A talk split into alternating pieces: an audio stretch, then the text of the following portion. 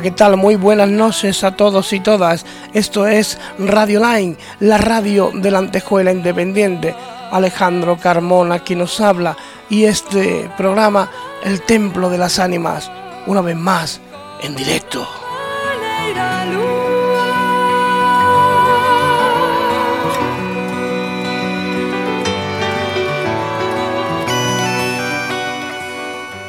A través de nuestra página de Facebook de Radio Line encontraréis todos los programas que hemos venido haciendo en directo a lo largo de todas estas semanas, que han sido increíbles.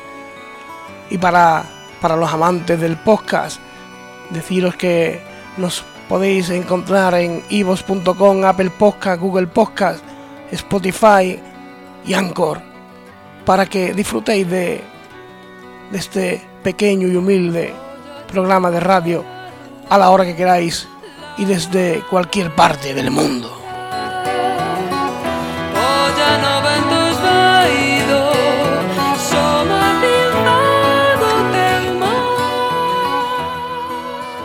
Pido disculpas por mi voz, que, bueno, los que padecemos el mal de la primavera, la alergia, pues ya sabemos lo que sufrimos cuando llegan estas fechas, ¿no?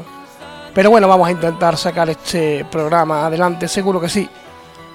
Y la intención que yo tenía con esto, que me hace un montón de ilusión, este, este espacio esta noche, es de alguna manera recuperar, intentarlo al menos, recuperar el sonido de la vieja, de la antigua radio.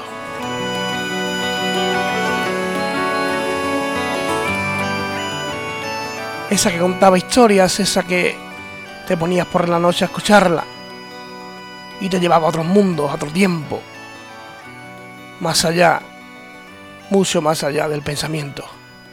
Arrancamos.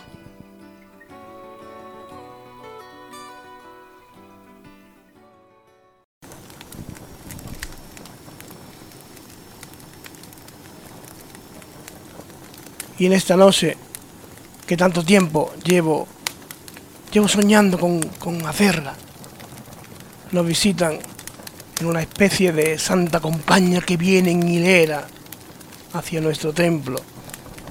Un elenco impresionante de nuevas almas errantes que se suman a esta cadena, a esta cadena de locura, de contar historias,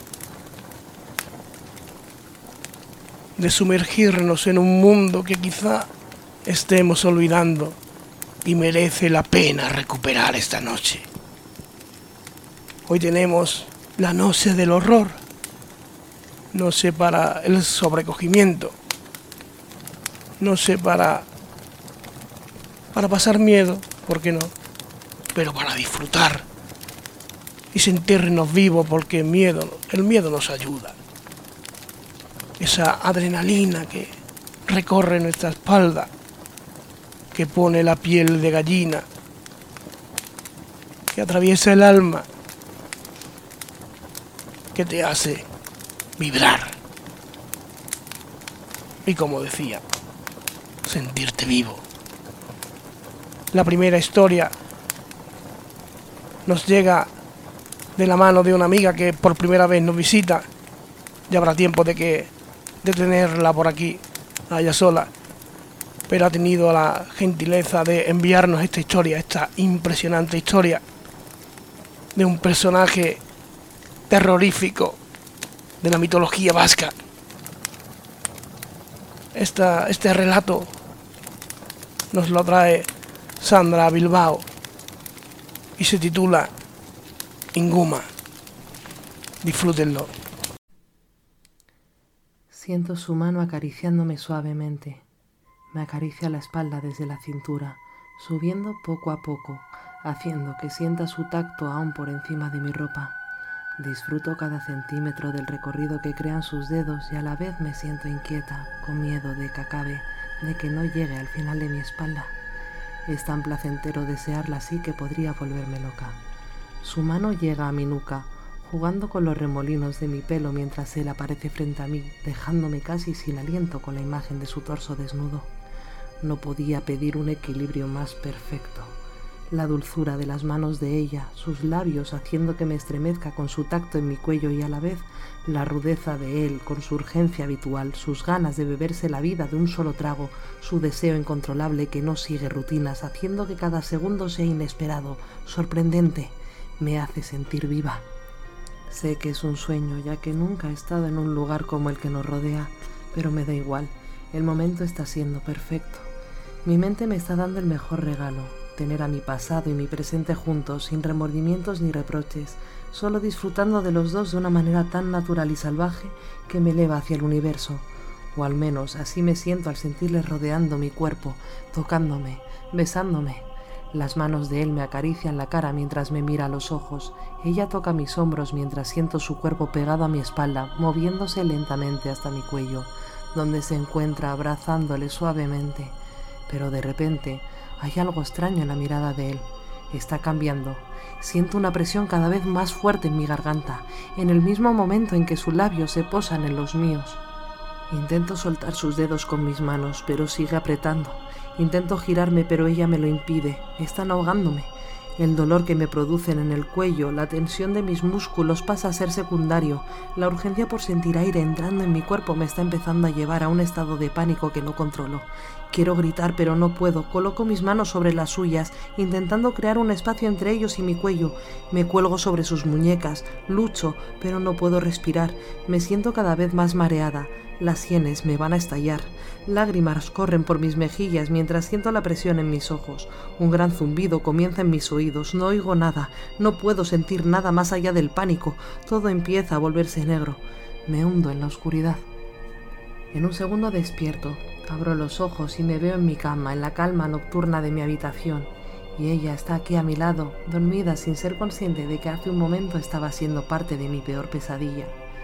Intento girarme para abrazarla, eso me calmará, pero no puedo. ¿Qué me está pasando? Estoy despierta, lo sé, pero no puedo moverme, no siento mi cuerpo. Es como si estuviera encerrada en él. Intento gritar para que ella me ayude, pero mi voz no sale de mi boca. No puedo emitir ningún sonido. De todos modos, tengo que seguir intentándolo. Tal vez consiga que me oiga en algún momento. Me siento gritar, patalear, saltar dentro de mi cuerpo inmóvil. Me estoy agotando de la lucha sin haber movido realmente ni un centímetro. Es como si estuviese en dos planos de realidad entrelazados, de tal forma que estoy aprisionada en el medio de ambos. Creo que voy a enloquecer. Las lágrimas ruedan por mis mejillas, las siento. Así que no estoy muerta, pero sigo sin poder moverme. Voy a intentarlo por cachos. Tal vez pueda mover un dedo. Tampoco funciona. No puedo hacer nada. Solo estoy aquí boca arriba, mirando el techo, sabiéndome despierta sin poder moverme. Es la peor cárcel del mundo. De repente oigo una risa entre las sombras. Una figura oscura se me acerca. Es alto, delgado, con nariz afilada y ojos amarillos. Sonríe, sabiéndose vencedor de un juego que solo él conoce. Se está colocando sobre mi pecho. Me acaricia el rostro con el dorso de sus largos y fríos dedos. Nunca había visto un ser como aquel. Estaba completamente sentado en mi pecho y en cambio no pesaba nada, como si no existiera, aunque siento su tacto en mi cuerpo. Se está acercando cada vez más a mi rostro, sonriendo posa sus labios sobre los míos y siento su fría piel atándose a la mía de alguna manera. El aire empieza a salir de mi cuerpo, como en el sueño, empieza a ahogarme. Con su boca recoge mi aliento, dejándome sin aire que respirar es aún más rápido e intenso que la quimera que supongo que ese ser había creado para mí. No puedo pensar, solo siento cómo la vida se va hacia él. Mi boca está completamente seca, al igual que mi garganta, la cual empieza a doler como si tuviese espinas rasgándola desde el interior de mi cuerpo hacia afuera. Mi alma sigue gritando, revolviéndose dentro de mi inmóvil cuerpo. Aquel ser sonríe con cada patada que doy, con cada grito, por lo que está claro que él sí me ve y me oye en cada gesto de desesperación, pero no me va a ayudar, sino todo lo contrario, está disfrutando de cada gesto, le estoy haciendo sentir poderoso, se está apoyando más en mi pecho, creciendo incluso en tamaño, sabiéndose poderoso, e incontrolable, justo lo contrario que yo, que estoy desapareciendo en su interior. No puedo creer que mi vida vaya a acabar así a manos de un ser absurdo sacado de las pesadillas de algún infante que le tenía miedo a la oscuridad. Se está separando de mí. Su mirada ha cambiado. Ya no es divertida, es puro odio. ¿Puede oír lo que pienso? Parece que sí. Le ha debido enfadar que le llame absurdo. Pero ¿qué más me va a hacer? Si ya me está matando. Desaparece de mi campo de visión, pero aún siento su presencia por la habitación. Sigo sin poder moverme. Mierda, la ha cogido a ella. Maldito monstruo estúpido. Veo como la agarra por el cuello por encima de mi cabeza. Parece una muñeca en aquel momento, completamente relajada, con el pelo cayendo como una cascada. Es tan bella que duele. Aquel ser se coloca sobre mí con sus patas a ambos lados de mi pecho. Está sonriendo de una forma que no me gusta nada. Hace un movimiento con su mano libre sobre ella y de repente siento el líquido caliente sobre mí, empapándome paralizándome incluso el alma al ser consciente de que acaba de abrir la garganta de mi compañera de lado a lado y me está bañando con su sangre. Mi camiseta está completamente empapada, pesándome como si fueran toneladas, aprisionándome el pecho. Ya no me muevo, ni siquiera por dentro. Solo quiero que acabe cuanto antes. No debía haberle insultado, tenía que haberle dejado tener el poder que buscaba. Me hubiera matado a mí, pero ella seguiría viva las lágrimas brotan con fuerza de mis ojos. No puedo moverme, pero mi alma se hace entender a la perfección por lo visto. Se está acercando de nuevo a mí, pero esta vez está dubitativo, como un niño que ha roto un juguete y lo mira para entender por qué no funciona. Posa sus labios en los míos. Por fin acabará de verdad esta pesadilla. Solo tengo que dejarme ir. No siento nada y de un salto el ser se aparta de mí horrorizado. No habla, pero su mirada me deja claro que ha perdido el poder sobre mí. Me ha quitado las ganas de vivir, mi luz, y parece que él se alimenta precisamente de eso, del miedo a perder lo que más me importa. ¿Ya no te sirvo? Pues mátame, grito. ¿Puedo gritar? Y moverme. El ser se aleja hacia la ventana. Tengo que seguirle. No puede dejarme así. Venía por mí. Tiene que acabar el trabajo pero según me acerco a él, salta por la ventana adentrándose en la oscuridad nocturna, desapareciendo de mi vista. Me giro sobre mí misma apoyando mi cuerpo en la pared. Cojo aire. Necesito parar un segundo, pero la veo allí, tirada en el suelo y siento el frío en mi pecho producido por la camiseta empapada por su sangre y caigo de rodillas al venir a mi mente la imagen de su muerte. Gateo hacia su cuerpo inmóvil. No puedo mirarla, no puedo respirar me abraza sus tobillos en mi posición fetal. Lo he perdido todo en un segundo. ¿Por qué tuve que enfrentarlo? Podía haber dejado ganar y ella estaría en la cama viva, con todo un mundo por delante que conquistar con sus historias. Pero no, yo tenía que ser la heroína, tenía que insultar a un ser que ni siquiera sabía quién era. No puedo respirar, siento la presión en mi pecho. Es como si una garra me estuviese estrujando el corazón pero aquí ya no hay nadie, no veo al ser, pero siento que algo me arde en el interior, no puedo coger aire, no tengo esa capacidad. La habitación me da vueltas. Intento ponerme de rodillas, apoyándome en la cama, después de pie, pero me tambaleo. Todo gira a mi alrededor. Tengo la visión borrosa y busco las paredes para no caerme de bruces. Necesito ir a la ventana, necesito el aire que se me ha negado tantas veces esta noche. Me apoyo en el marco y por fin puedo coger aire. La noche es fría y noto el oxígeno entrar en mi cuerpo como si de agua helada se tratase. El dolor en el pecho me quema y a la vez noto mis pechos helados por la humedad de la camiseta y el aire del exterior. Las lágrimas siguen cayendo por mis mejillas, dejando caminos helados por mi cara, por mi cuello aún dolorido que me recuerda que lo vivido no ha sido una pesadilla más. Esta es real. Mi vida se está acabando. Aquel ser se la llevó con un simple gesto de su mano. No puedo mirar de nuevo al interior de la habitación. Sé que si lo hago volveré a caerme al suelo y esta vez no podré levantarme de allí. No podré dejar de abrazarla, aunque ya no esté, aunque ya solo sea un cuerpo inerte y vacío. Necesito escapar, acabar con la pesadilla, y ahora puedo moverme, ahora decido yo. Me subo a la ventana, me siento en el alféizar, el aire me acaricia la cara, recordándome una vez más las manos de aquel ser Miro hacia abajo y por primera vez en mi vida no me dan miedo las alturas. De hecho, me resulta muy atractivo el vacío. Veo el final en aquel suelo. Allí nada dolerá, solo tengo que saltar. Mi cuerpo va hacia adelante, mi cabeza lo guía hacia el vacío y sonrío. Ya está acabando. Una panorámica de mi ciudad se presenta ante mis ojos mientras la luna se refleja en la ría. Las chapas de titanio del Museo Guggenheim un brillo plateado me hace fijar las miradas sobre él y a su lado la torre Iberdrola, donde un par de luces siguen encendidas indicando que aún en esta noche, en mi última noche, Hay gente trabajando. Ha cambiado tanto la ciudad. Es tan bonita ahora que me emociona. De repente, justo cuando mi mirada se posa en la enorme araña, unas manos familiares se aferran a mi cara. Aquel ser ha vuelto y se agarra en, mi, en la caída. Ahora sí parece poder absorber mi esencia. Era mi último momento de paz, joder. Le noto comerme, le noto llevarse mi esencia, sonreír. Ni siquiera me va a dejar esto. Me falta de nuevo el aire.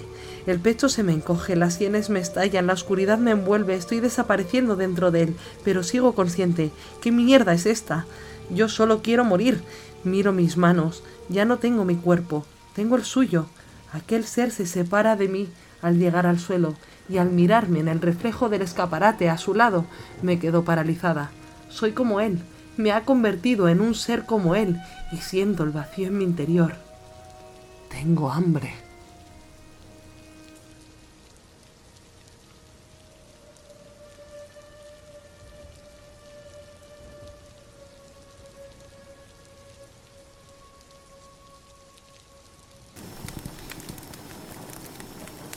El segundo relato de esta noche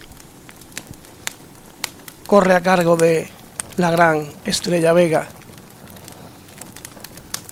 en una gran voz a la hora de narrar una historia que es suya propia, que es agobiante, es inquietante, es terrible y te sumerge en una pesadilla horrible, en un terror que no conoce límites, en un terror con el que os aseguro que nadie quisiera encontrarse jamás.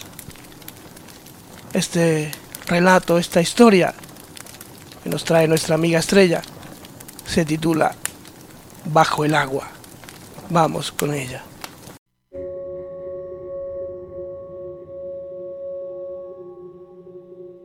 Me desperté sobresaltado. La lucha me arrastró a la pérdida del conocimiento, tal vez huyendo del dantesco episodio que estaba protagonizando. El cuerpo dolorido de estar agazapado reclamaba un movimiento en ese momento vedado. Desde mi escondite no lo divisaba. Sin embargo, lo que mis ojos no veían, mi instinto lo presentía. Consciente de que al asomar del refugio descubriría mi posición, aguantaba un instante más aquella satisfacción de saberme a salvo mas si continuaba en escondrijo, tarde o temprano me convertiría en su presa. La mente, con la velocidad acentuada que obligaba la coyuntura, luchaba por acertar con la solución. Los persistentes alaridos de mis compañeros se habían acallado. Seguramente era el único con vida en aquel momento. Despacio me asomé, husmeando cual cazadora su presa y sintiendo que la situación era la inversa pude ver las extremidades de mi camarada bañadas en un gran charco de sangre.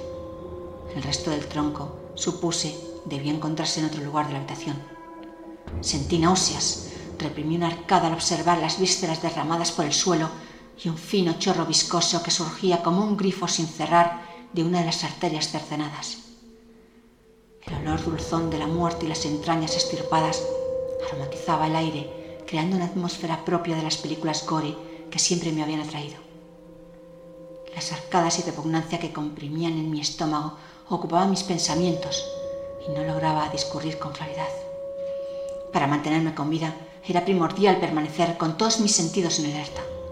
Me cubrí la nariz con la manga para poder concentrarme en los próximos movimientos, en buscar una salida. Las rodillas me fallaban cual gelatina incapaces de sostenerme. El corazón palpitaba con violencia Noté un pitido en mis oídos producto de la tensión. Procuré calmar mi respiración agitada para evitar que con el sonido me localizase. Apreté las mandíbulas para controlar un posible grito o un vómito si descubría en mi camino más restos humanos. La radio se encontraba en la sala de mando, al final del pasillo. Si lograba llegar a ella, tendría una oportunidad. Aunque cruzar el comprometido corredor era un suicidio escrito con mayúsculas. Escuché el chapoteo de mis pies al caminar. Entonces recordé. El golpe contra las paredes rocosas de la fosa debía haber provocado una fisura en el casco, y el agua del mar entraba rápidamente mezclándose con la sangre y fluidos viscerales flotantes. Era primordial lanzar un mensaje exterior. quizás llegasen a tiempo para sacarme antes de que todo se rumbase como estaba a punto de hacer mis nervios. Sabía que si me quedaba escondido, la grita continuaría aumentando, dejando pasar mayor caudal y terminaría ahogándome. Aún así, mi mente racional me indicaba que las probabilidades de que me rescatasen eran escasas. El cabello se me erizó. Tuve que morderme los labios para evitar el castañeo de los dientes. En cualquier momento ese monstruo podría aparecer. No habría escapatoria en un lugar donde el principio y el fin se encontraban distanciados por escasos metros. Decidí arrastrarme por el pasaje, procurando mitigar el sonido del agua a mi paso. El pantalón, a pesar del vendaje, dejaba traspasar la sangre de la dentellada que había sufrido el día anterior. Dolorida y descarnada, la pierna me impedía desenvolverme con facilidad. Las aguas infestadas de tiburones y otros seres prehistóricos gigantes habían rodeado el caparazón metálico en el que nos encontrábamos reduplidos desde nuestra llegada. En el corredor, la luz de emergencia parpadeante era lo único que evitaba la invasión de la oscuridad absoluta. Y mis ojos estaban tardando en adaptarse a las sombras. Rogué para no encontrarme en el camino que me separaba la sala de mando. Temblé. Un escalofrío me recorrió la espina dorsal al pasar por delante de los camarotes. Aguantando la respiración observaba a los camastros, imaginando que aquel ser podía estar agazapado, esperándome. Mirase donde mirase, encontraba vísceras de mis camaradas y carne despedazada tiñendo y salpicando la estancia como un cuadro abstracto. Pocos metros me separaban de la sala de mando. El pánico desbancó la prudencia y tomó las riendas apoderándose de mí. De un salto me puse en pie, corrí tan rápido como me permitían las agarrotadas piernas hacia la abertura que ofrecía un atisbo de esperanza. Solo entonces pensé que tal vez él podía estar dentro, aunque ya era tarde para cambiar de opinión. Me encontraba en el interior del habitáculo. Con un rápido giro y controlando el derrape de mis botas en el suelo mojado, empujé la puerta y la tranqué. No resistiría mucho un gran envite. Iluso, creí que la suerte por fin me sonreía cuando comprobé que la estancia estaba vacía.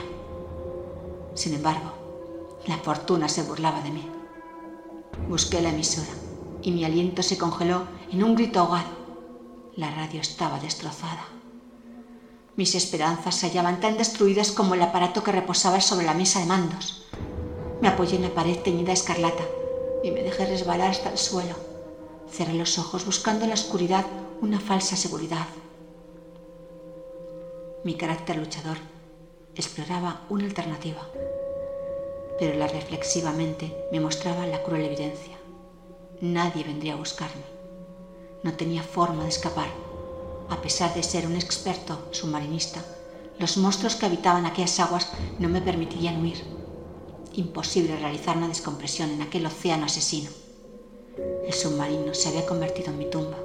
Nunca me había parado a pensar cómo sería mi último día. Tal vez no creí que pudiese alcanzarme. Sin embargo, me encontraba en un armatoste metálico, sin contacto con el exterior, ni manera de enviar una señal de socorro.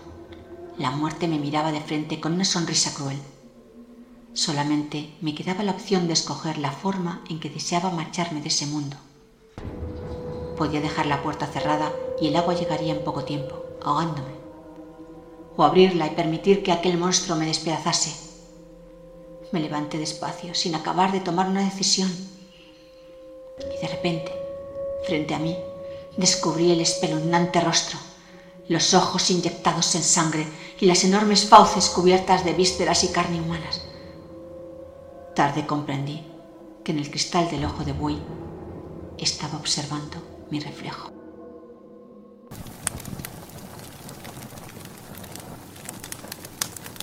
Continuamos con, con esta noche de locura, esta noche de pesadilla, esta noche tan inquietante, con el alma errante que nos visita desde, desde más lejos de todas cuantas van a venir esta noche.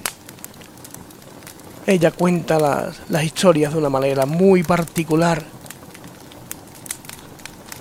Cuando la gente vive estas historias, hace que calen y que traspasen los sentidos.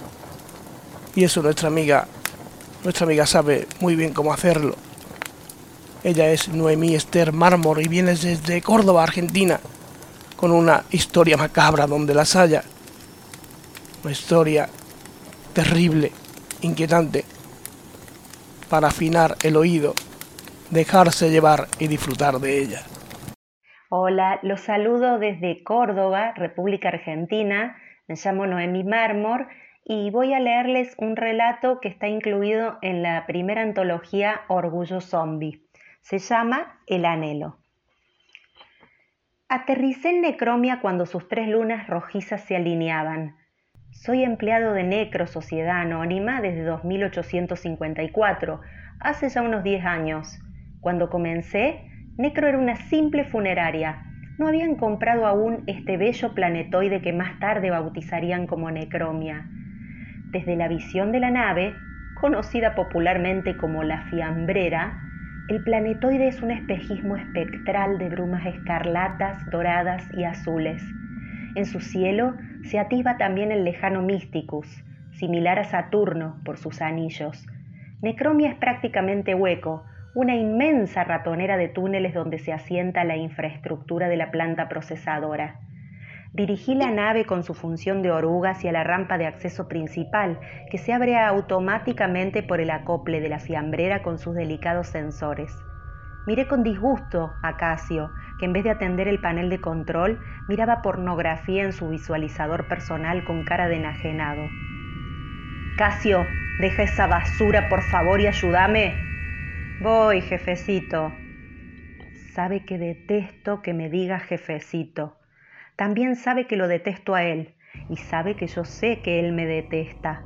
Por extraño que parezca, más allá de nuestras diferencias hacemos un buen equipo de trabajo.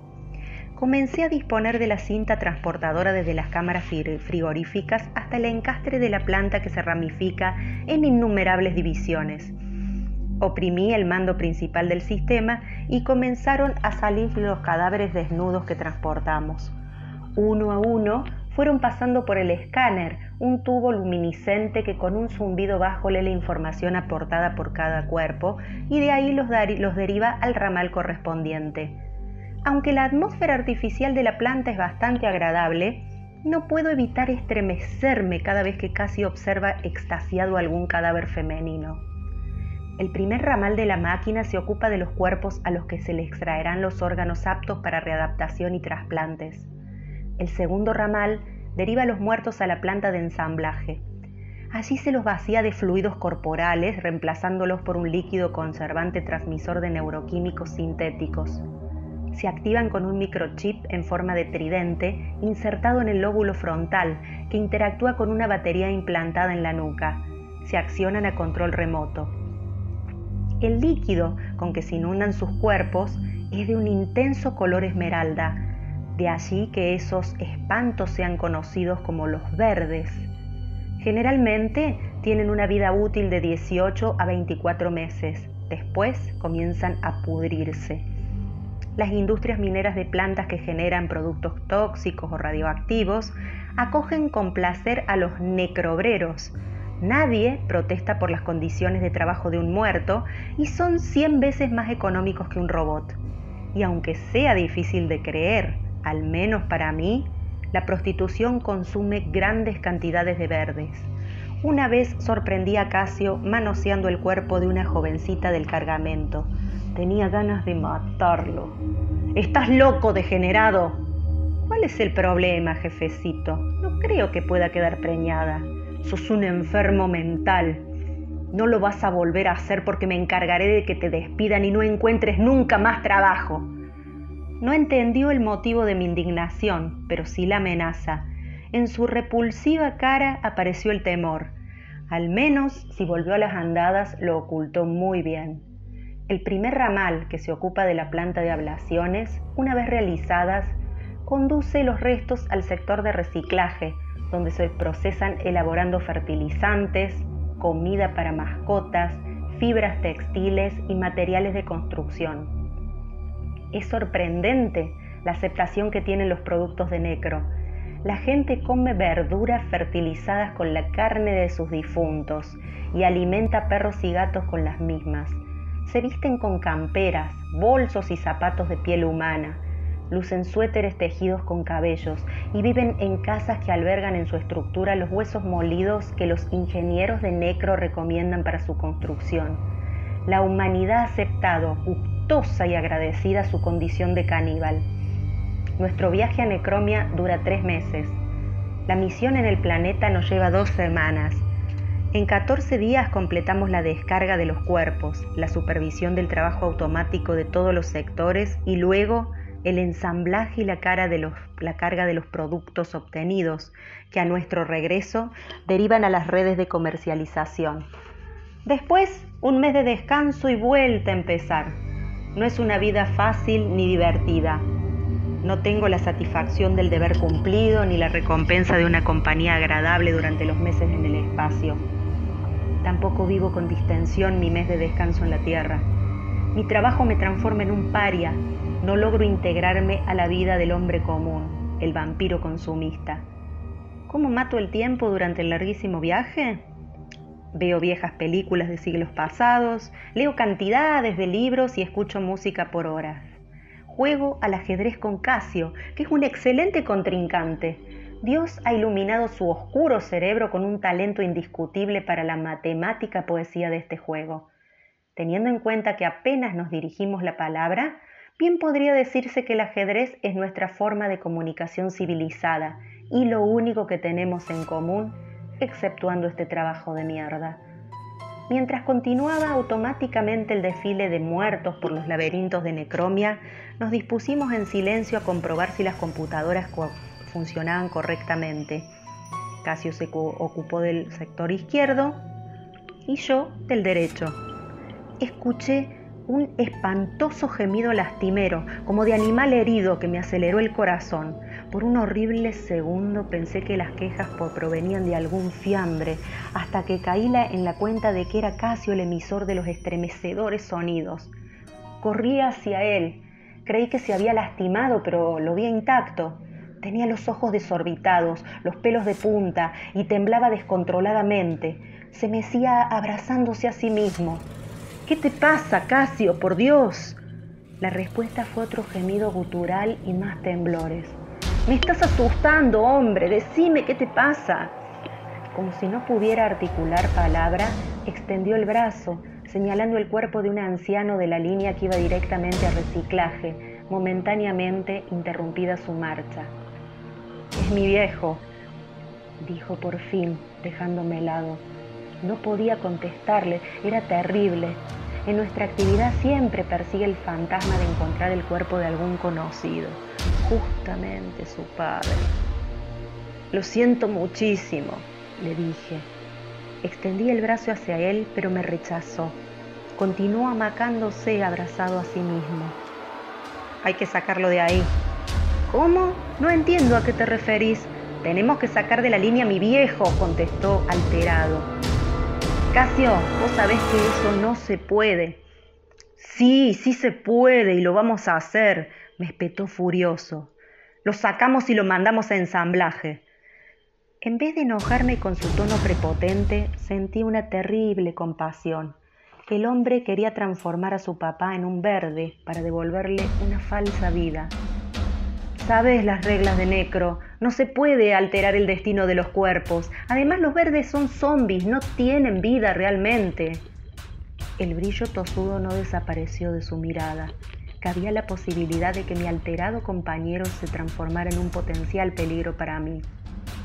Me cago en las reglas de Necro, me cago en este trabajo y me cago en mi vida, pero al viejo lo saco y lo mando a ensamblaje. Si no hubieran empezado a brotar lagrimones de sus ojos del ojo, posiblemente le hubiera planteado una negativa que nos habría llevado a un enfrentamiento físico, pero no estaba preparado para ver llorar a un ejemplar como Casio. Me partió el alma. Reflexioné unos segundos la posibilidad de seguirle la corriente. Era un gran riesgo si alguien revisaba los registros, pero siempre se podía arguir un error. Una vez que se saliera con la suya, entendería por sí mismo que sus alocadas intenciones no tenían ni futuro ni sentido. Entonces podríamos terminar el trabajo y emprender en paz el viaje de vuelta. Está bien, vamos a hacer lo que querés, pero solito te darás cuenta de que es una estupidez enorme. Gracias, jefecito, muchas gracias. Toda la rabia y obstinación que le desfiguraba el rostro se tornó en alivio y agradecimiento servil. No pude evitar el profundo desagrado de siempre que reprimía al instante. Después de todo, el hombre estaba ante su padre fallecido. No quise ver la operación del traslado del cuerpo. Me retiré discretamente a la zona cristalada a atisbar el exótico cielo de, de necromia. Varias estrellas fugaces surcaron el espacio, contrastando la belleza más pura con la abyecta fealdad con que me enfrentaba a diario. Decidí relajarme y esperar tranquilo que pasara lo que Dios dispusiera. No se pueden controlar todas las cosas, situaciones y emociones. Me dejé desvariar bajo el mareante paisaje sideral y perdí la noción del tiempo. La voz de Casio me trajo a la realidad. Acá estamos, jefecito. Efectivamente, allí estaban, el feo y verde cadáver de un viejo, fría y ausente su expresión e innegable parecido con mi aborrecible compañero de trabajo, no menos feo, pero sí animado por una energía febril en la mirada. En su mano llevaba un control remoto estándar y en la otra un gran pedazo de cañería, empuñándolo como un garrote de cavernícola. No voy a negar que pensé que Casio me asesinaría a sí mismo golpeándome con su arma improvisada. Me paralicé y no reaccioné con lo que ocurrió después. Casio sacudió su metálico garrote y con un alarido escalofriante se abalanzó contra el zombi de su padre y lo destrozó con un ensañamiento salvaje, desparramando asquerosos pedazos de carne y líquidos que saltaban hacia todas partes, aullando como un lobo, no paró hasta que el cuerpo quedó reducido a un inmundo puré vibrátil, empapado de sustancias repugnantes, quieto, con la boca abierta en la cara de idiota, pensé mi parálisis para preguntar, ¿por qué, Casio? ¿Por qué? Y él, con la expresión angélica que solo nos otorgan los trabajos bien hechos, las buenas acciones, o los anhelos largamente acariciados, me contestó, porque al viejo hijo de remil putas lo quería matar yo. No sentí la necesidad de contestarle nada y desvié los ojos al cielo inconmensurablemente bello por donde seguía surcando estrellas fugaces. Espero que lo hayan disfrutado. Desde Córdoba nuevamente un abrazo enorme. Chao, chao.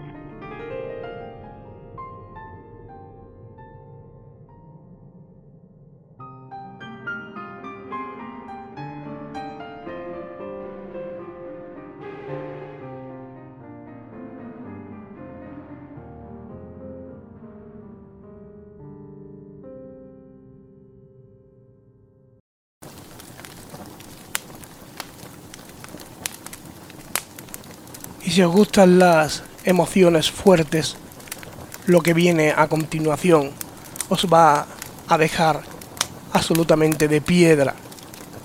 Es una historia tremendamente macabra.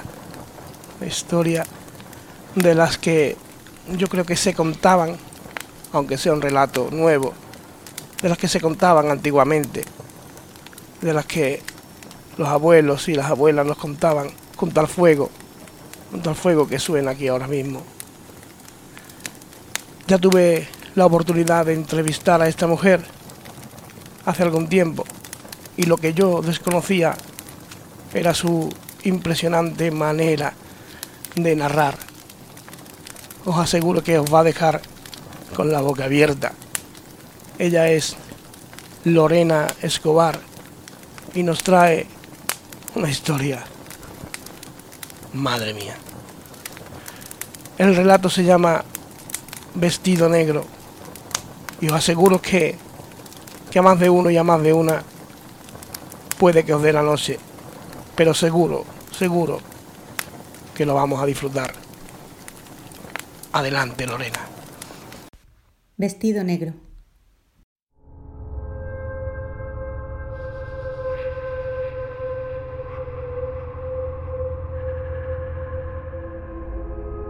Recuerdo con la mayor de las precisiones el día que estrené aquel bonito vestido negro. Me sentía una princesa de cuento esas musas de larga cabellera rubia y pecas distorsionadas que siempre salían en los cuentos que papá me leía cada noche, sin prisa y sin falta, antes de acostarnos.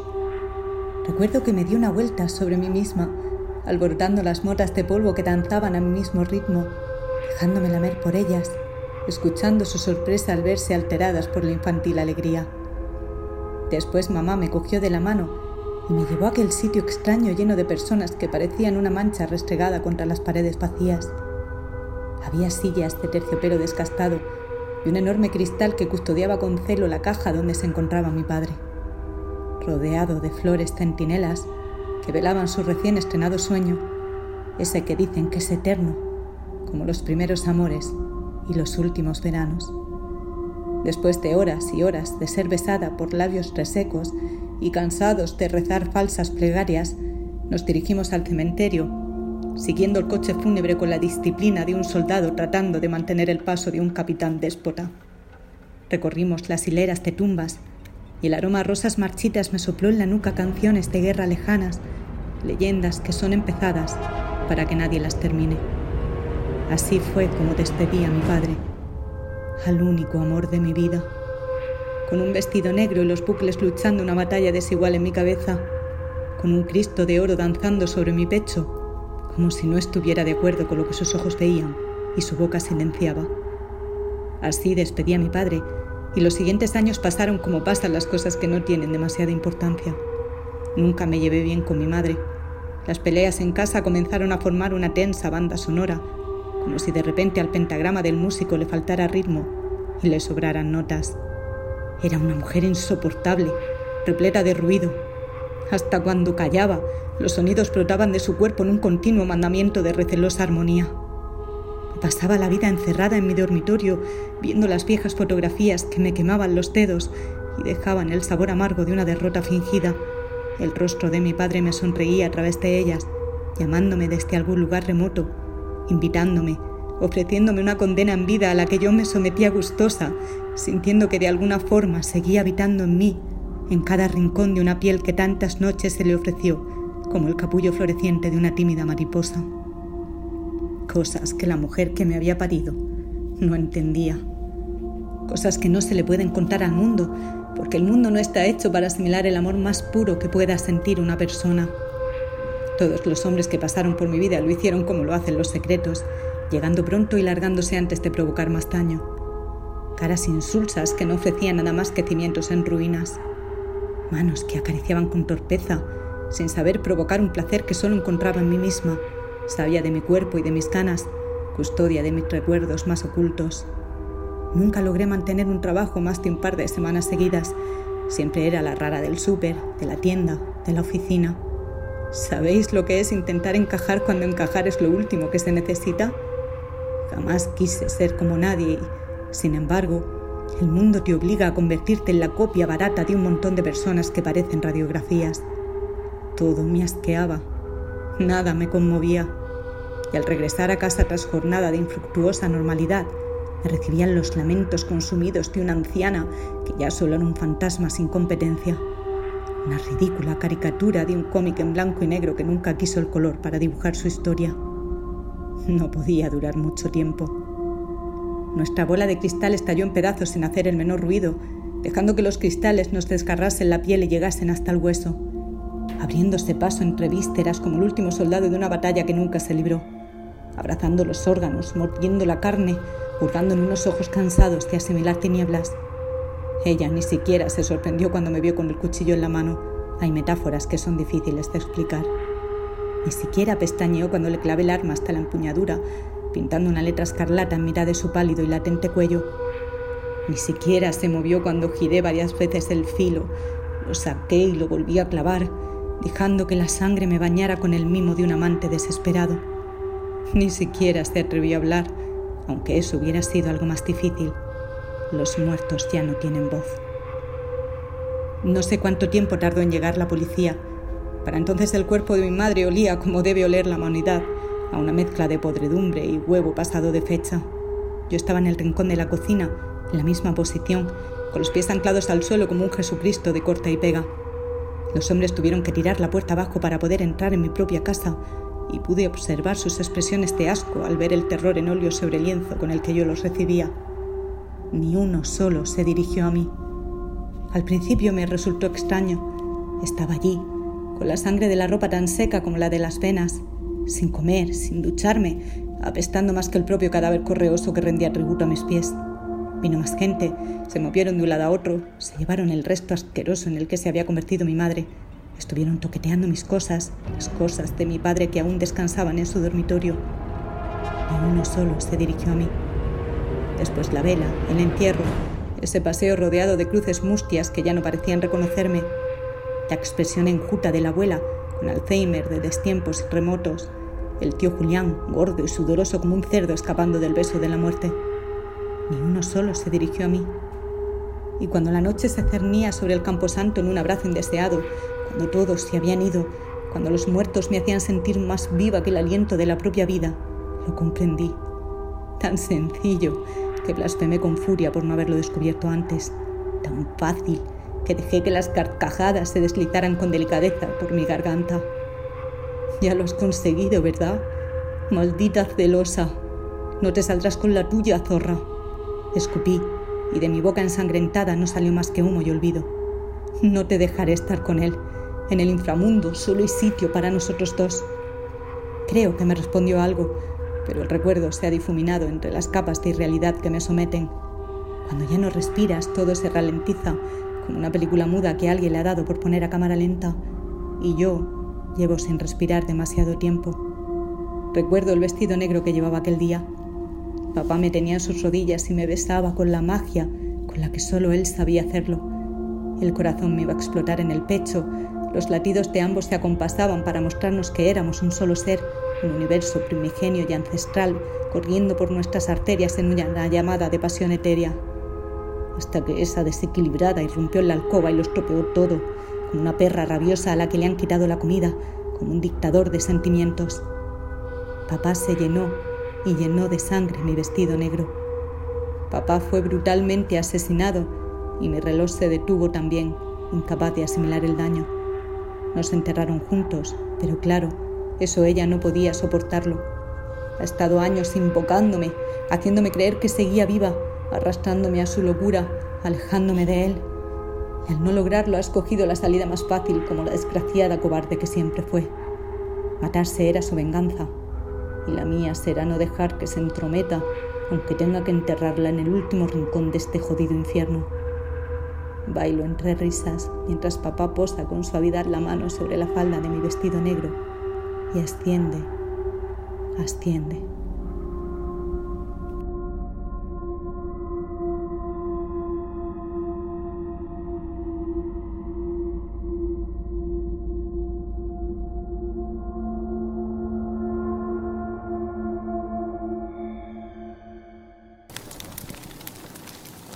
De todas las historias que hemos, que hemos oído hasta ahora y las que aún nos quedan, para mí esta es la más terrible, la más macabra, por el simple hecho de que es real como la vida misma. Esto no es leyenda, esto no es ficción, ojalá lo fuera. Y quiero, quiero que la amiga que nos, que nos va a contar esta historia ahora lo haga, para que veamos a dónde puede llegar la maldad humana en todo, en toda la máxima expresión de la palabra. Esta historia nos la trae una vieja conocida de este programa que hace algún tiempo que ya no nos visita por diversos motivos, pero que siempre ha estado ahí, siempre vamos a tener a tenerla en cuenta para que participe sobre todo en estos programas. Eh, además esta mujer cuenta las cosas con una fuerza impresionante. Además es de las que te paras a escucharla y te dejan embobado directamente. Ella no es otra que nuestra amiga, nuestra alma errante, una de las grandes que ha pasado por aquí, Mari Moraza, que nos trae, como decía, una historia real, terrorífica, macabra, impresionante. Vamos con ella. El infanticidio en Europa. Un asesino en serie en la Coimbra de 1772. Será en la época de reformas ilustradas del marqués de Pombal cuando hacia 1772 en Coimbra tuvo lugar una terrible noticia, el hallazgo de 34 bebés asesinados. Eran bebés procedentes de la Rueda de Coimbra, una casa de expósitos. Normalmente, en alguna casa de misericordia o iglesia, se creaba un lugar, por ejemplo, un torno con campana, donde poder abandonar a los bebés para que la institución se hiciese cargo del pequeño sin que nadie pudiese ver al depositante. Normalmente, estos bebés eran fruto de una relación ilegítima fuera del matrimonio. Ser descubiertos provocaba un enorme daño al honor familiar. De ahí la decisión de eliminar al bebé por muerte o abandono en alguna institución. La rueda de Coimbra estaba situada cerca de la zona llamada Monte Arroyos. Esta institución pública se encargaba del cuidado de los bebés con el fin de ser entregado en adopción, siendo común entregar 600 reins, que era la moneda de aquel momento, canastillas de bebé y algo de ropa para ayudar a las familias adoptantes del expuesto. Así, Luisa de Jesús, una vecina de la ciudad de 24 años, pasó a la historia como la primera asesina en serie de Portugal. Tenía un modus operandi muy pensado. Acudía a casas donde había bebés abandonados y se presentaba allí diciendo que iba a ser de intermediaria entre los padres adoptivos y los niños. De esta forma obtuvo la confianza de las cuidadoras de la casa y encontró una fuente de ingresos con la adopción de estos bebés, ya que recibía el dinero y vendía el ajuar recibido por estos bebés. El único problema eran precisamente ellos los bebés, así que los asesinaba. Los estrangulaba y los enterraba por el monte Arroyo. El 1 de abril de 1772, esta asesina en serie fue descubierta por una de las cuidadoras de la roda, que se extraña porque Luisa cada vez pide niños con mayor frecuencia. Es imposible que nadie encuentre familias de adopción en tan poco tiempo. La sigue hasta el monte Arroyo y allí, al pie de una olivera, descubre el cuerpo de un bebé que reconoce porque tiene la misma ropa que llevaba cuando se le entrega a Luisa. Se llama al juez de investigación y ella admite en ese momento haber matado a dos niños, pero nada más. Días más tarde, encuentran en la cima de Monte Arroyo nueve cuerpos enterrados y muertos de la misma manera que los dos descubiertos al pie del árbol. Vista la situación, deciden trasladarse a su casa, que es una especie de choza. Allí, dentro de ollas, enterrados bajo paja o en agujeros en el suelo, van apareciendo cadáveres. En este momento no tienen más remedio que reconocer que ha asesinado a 28 bebés. En la sentencia los jueces hacen balance y así consta. Así viene a demostrarse que salieron de la rueda 34 bebés, muertos se encontraron 33 y confesó que había estrangulado a 28. También se procede al arresto del administrador y las dos encargadas de la rueda por negligencia, pero son absueltos. En esta mitad del siglo XVIII, estas instituciones estaban saturadas, asumían cada año unos 200 niños. No había, como hoy, un registro escrito de estas adopciones, por lo que era cuestión de un sistema de equilibrio. Se ayudaba a las parejas que no podían tener hijos y para la institución suponía un alivio de carga. La sociedad portuguesa no entiende tanta maldad y exige que se haga justicia. El escarmiento que la justicia quería dar a Luisa de Jesús era público, una especie de catequesis callejera donde se visualizara el dolor ante la tortura y sirviese para que nadie cayese en los mismos errores que ella por la avaricia. La justicia civil le impuso como condena la de ser atenazada, es decir, torturada con tenazas candentes. Un pregonero lanzaba en voz en grito el crimen que había cometido. Luisa iba por las calles completamente desnuda. Todo el pueblo se concentraba en las calles, las aceras y balcones de Coimbra, y mientras ella iba caminando, le iban quemando el cuerpo con las tenazas.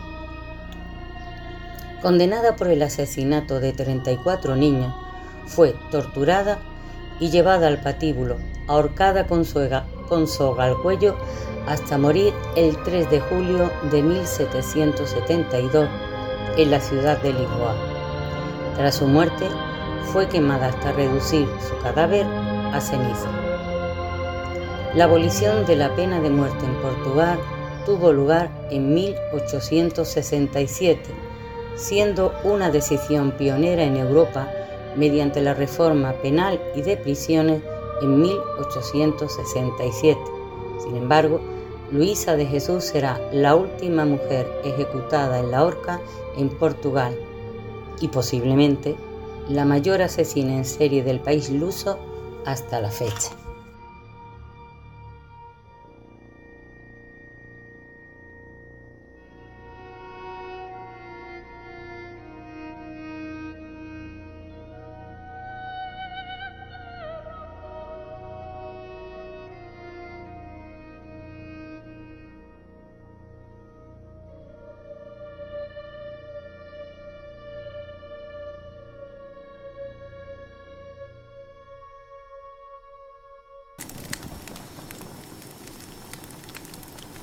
Y en una noche como la de hoy, en una noche como esta, no podía faltar ella. No podía faltar nuestra dama del terror, nuestra Sandra Gómez Moreno, con una de sus historias inquietantes. Mira que he leído cosas de esta mujer, pero esta ocurrencia que ha tenido me parece increíble las cosas que se le pueden llegar a, a pasar por la cabeza y crearte una historia de terror que pone los pelos de punta de los pies a la cabeza literalmente. Este relato se titula Soga y como decía nos lo trae Sandra, nuestra dama del terror. Todo tuyo, Sandra. Disfrútenlo porque no tiene desperdicio alguno.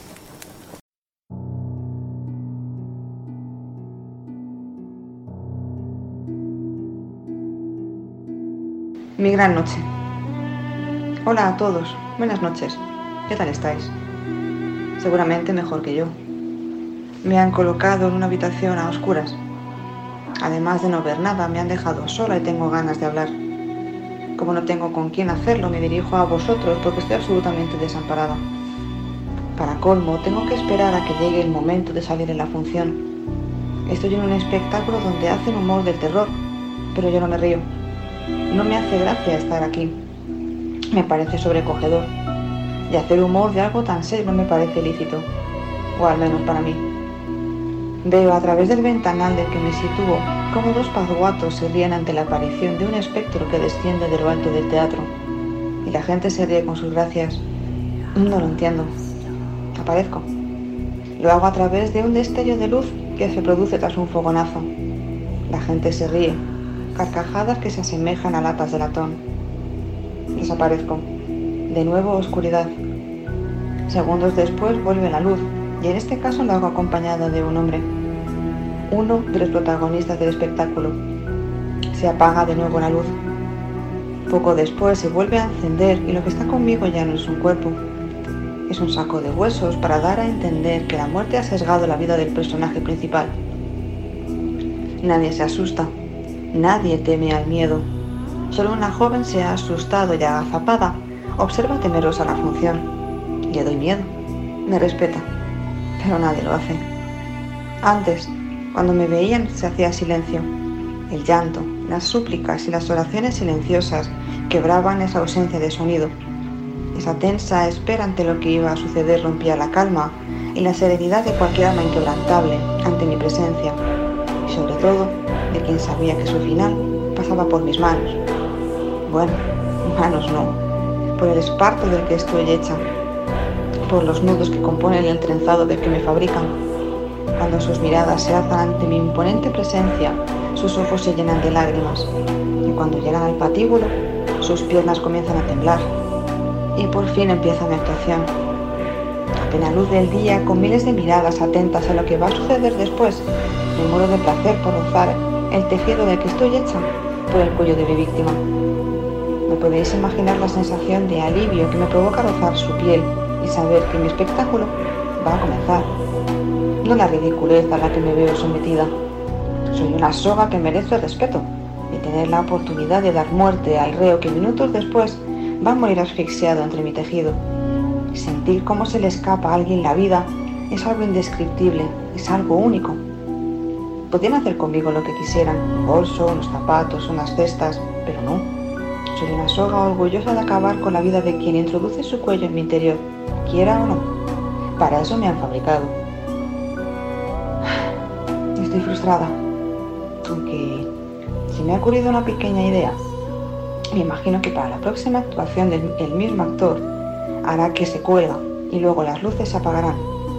Pero para la escena siguiente no aparecerá esqueleto de plástico, sino que realmente el hombre estará muerto de verdad y tendrán que suspender el espectáculo.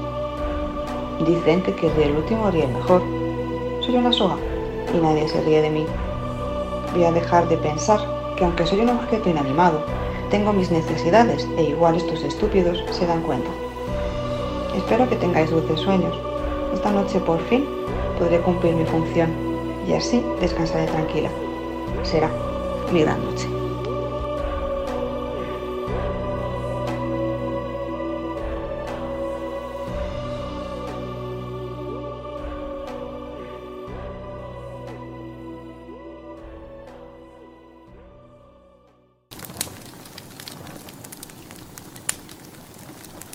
Y para poner colofón, para poner el broche de oro a nuestra a nuestra noche más siniestra, más terrorífica.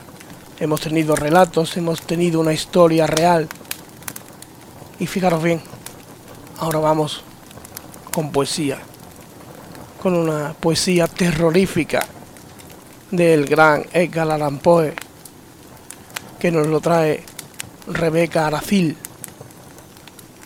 con, con el montaje de Gibran HD, que han tenido la inmensa amabilidad y es para mí un privilegio, la inmensa amabilidad, como decía, de cederlo para que todos y todas podáis oírlo esta noche. Además, que queréis que os diga, Rebeca recitando poemas es una puñetera barbaridad. Y esto que ha hecho con el poema de Poe es una maravilla. Para pasar miedo, pero una maravilla. Así que disfrútenlo, que yo creo que para cerrar este programa, esta noche de locura, es el mejor cierre posible, a mi modesto entender. Adelante Rebeca, todo tuyo. Agárrense porque vienen curvas.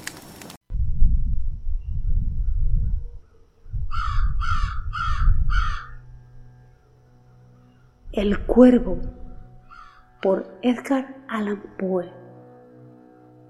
Una vez, al filo de una lúgubre medianoche, mientras débil y cansado, en tristes reflexiones embebido, inclinado sobre un viejo y raro libro de olvidada ciencia, cabeceando, casi dormido, oyóse de súbito un leve golpe, como si suavemente tocaran, tocaran a la puerta de mi cuarto. Es, dije musitando, un visitante tocando quedo a la puerta de mi cuarto. Eso es todo y nada más. Ah, aquel lúcido recuerdo de un gélido diciembre, espectros de brasas moribundas reflejadas en el suelo angustia del deseo del nuevo día, en vano encareciendo a mis libros, dieran tregua a mi dolor, dolor por la pérdida de Leonora, la única Virgen radiante, Leonora, por los ángeles llamada, aquí, ya sin nombre, para siempre. Y el crujir triste, vago, escalofriante de la seda de las cortinas rojas, llenábame de fantásticos terrores jamás antes sentidos, y ahora aquí, en pie, acallando el latido de mi corazón, vuelvo a repetir, es un visitante a la puerta de mi cuarto queriendo entrar, algún visitante que a deshora a mi cuarto quiere entrar. Eso es todo y nada más.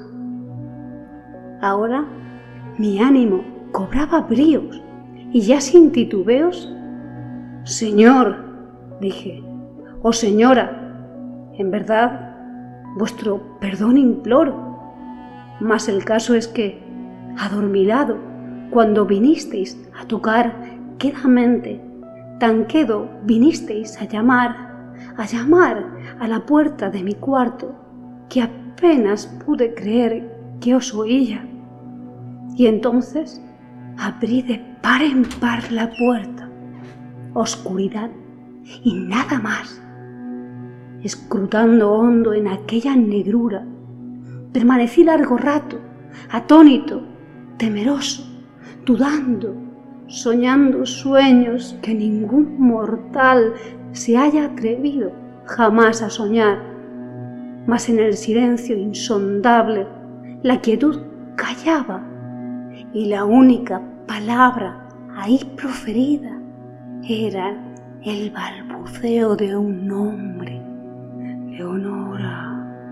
Lo pronuncié en un susurro y el eco lo devolvió en un murmullo. Leonora. Apenas esto fue y nada más.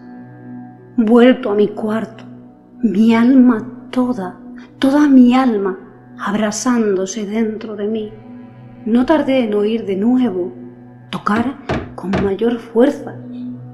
Ciertamente, me dije, ciertamente algo sucede en la reja de mi ventana. Dejad, pues, que vea lo que sucede allí, y así penetrar pueda en el misterio. Dejad que a mi corazón llegue un momento el silencio y así penetrar pueda en el misterio. Es el viento y nada más. De un golpe abrí la puerta y con suave batir de alas entró un majestuoso cuervo de los santos días idos, sin asomos de reverencia, ni un instante quedo, y con aires de gran señor o de gran dama, fue a posarse en el busto de palas sobre el dintel de mi puerta, posado, inmóvil y nada más. Entonces este pájaro de ébano cambió mis tristes fantasías en una sonrisa, con el grave y severo decoro del aspecto de que se revestía aun con tu cresta cercenada y mocha, le dije, no serás un cobarde, hórrido cuervo vetusto y amenazador, evadido de la ribera nocturna. Dime cuál es tu nombre en la ribera de la noche plutónica. Y el cuervo dijo, nunca más. Cuánto me asombró que pájaro tan desgarbado pudiera hablar tan claramente, aunque poco significaba su respuesta, poco pertinente era, pues no podemos sino concordar en que ningún ser humano ha sido antes bendecido con la visión de un pájaro posado sobre el dintel de su puerta, pájaro o bestia posado en el busto esculpido de palas en el dintel de su puerta, con semejante nombre, nunca más. Mas el cuervo, posado solitario en el sereno busto, Las palabras pronunció, como vertiendo su alma solo en esas palabras. Nada más, dijo entonces. No movió ni una pluma. Y entonces yo me dije, apenas murmurando, otros amigos se han ido antes. Mañana él también me dejará, como me abandonaron mis esperanzas. Y entonces dijo el pájaro, Nunca más. Sobrecogido al romper el silencio, tan idóneas palabras, sin duda, pensé, sin duda lo que dice es todo lo que sabe, su solo repertorio, aprendido de un amo infortunado, a quien desastre impío persiguió, acosó, sin dar tregua, hasta que su cantinela solo tuvo un sentido, hasta que las endechas de su esperanza llevaron solo esa carga melancólica de nunca, nunca más.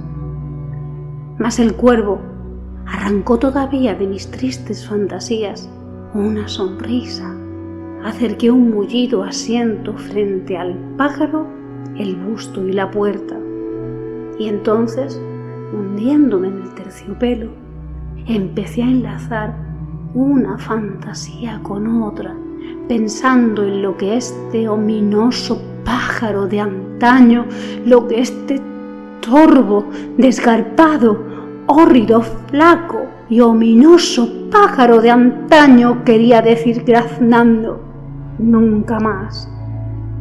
En esto cavilaba, sentado, sin pronunciar palabra, frente al ave cuyos ojos, como tizones encendidos, quemaban hasta el fondo de mi pecho. Estoy más, sentado adivinaba, con la cabeza reclinada en el aterciopelado forro del cojín, acariciado por la luz de la lámpara, en el forro de terciopelo violeta, acariciado por la luz de la lámpara, que ella no oprimiría ¡Ay! Nunca más. Entonces me pareció que el aire se tornaba más tenso, perfumado por invisible incensario, mecido por serafines cuyas pisadas tintineaban en el piso alfombrado. Miserable, dije, tu Dios te ha concedido, por estos ángeles te ha otorgado una tregua, tregua de de tus recuerdos de Leonora. Apura, oh, apura este dulce nepente y olvida tu ausente Leonora. Y el cuervo dijo, nunca más. Profeta, exclamé, cosa diabólica, profeta sí, seas pájaro o demonio enviado por el tentador o arrojado por la tempestad a este refugio desolado e impávido, a esta desértica tierra encantada, a este hogar hechizado por el horror. Profeta, dime, en verdad, te lo imploro. Ay, dime, hay bálsamo en Calad. Dime, dime, te imploro. Y el cuervo dijo, Nunca más. Profeta, exclamé, cosa diabólica. Profeta sí, seas pájaro o demonio, por ese cielo que se curva sobre nuestras cabezas, ese Dios que adoramos tú y yo, dile a esta alma abrumada de penas si en el remoto Edén tendrá en sus brazos a una santa doncella llamada por los ángeles Leonora, tendrá en sus brazos a una rara y radiante virgen llamada por los ángeles Leonora. Y el cuervo dijo, Nunca más. Sea esa palabra nuestra señal de partida, pájaro o espíritu maligno le grité presuntuoso. Vuelve a la tempestad, a la ribera de la noche plutónica. no dejes pluma negra alguna, prenda de la mentira que profirió tu espíritu. Deja mi soledad intacta.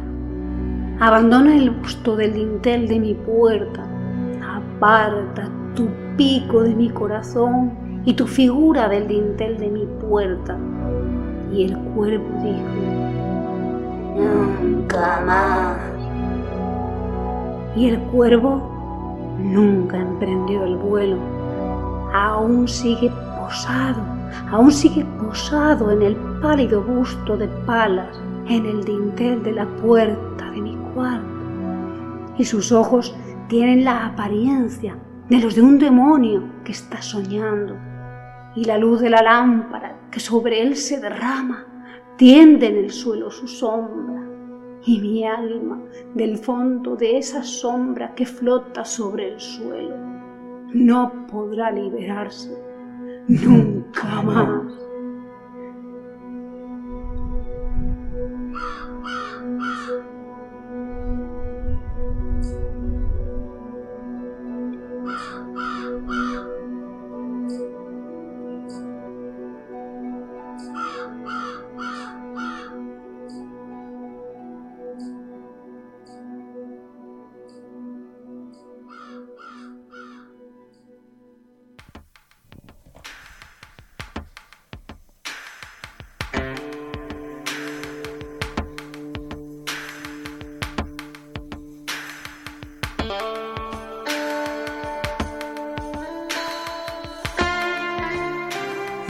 Amigos y amigas, pues esto ha sido todo por hoy. Esta, esta noche tan increíble, tan terrorífica, yo tengo la piel de gallina, lo aseguro. No tengo palabras para agradecer a todas estas mujeres que, por supuesto de manera desinteresada, se han prestado a participar en esta locura, en esta noche macabra, en esta noche de radio buscando siempre, buscando siempre llegar, llegar a los sentidos, con la ilusión, con el entusiasmo que solo ellas saben ponerle. Para mí es un honor contar con, con estas personas así. Es una maravilla. Cuando las cosas se hacen desde el cariño, desde el entusiasmo, nada puede salir mal. La verdad es que no. Así que, y pidiendo una vez más disculpas por mi horrible voz. Solo me queda agradecer a Sandra Bilbao, Estrella Vega, Lorena Escobar, Noemí Mármor, Mari Moraza, Sandra Gómez Moreno y a Rebeca Aracil por esta intensa noche, por esta maravilla que nos han brindado a todos, espero hayáis disfrutado y que que hayáis pasado un poco de miedo, la verdad. De eso se trataba también, ¿no? Y de que conozcáis a esta gente y a estas historias que cuentan de esta manera tan increíble. Así que sin más amigos y amigas, hoy, hoy me voy a dormir con la satisfacción de haber pasado una velada increíble con todos vosotros y vosotras. Un abrazo muy fuerte. Nos vemos pronto. Hasta la próxima. ¡Fuerza!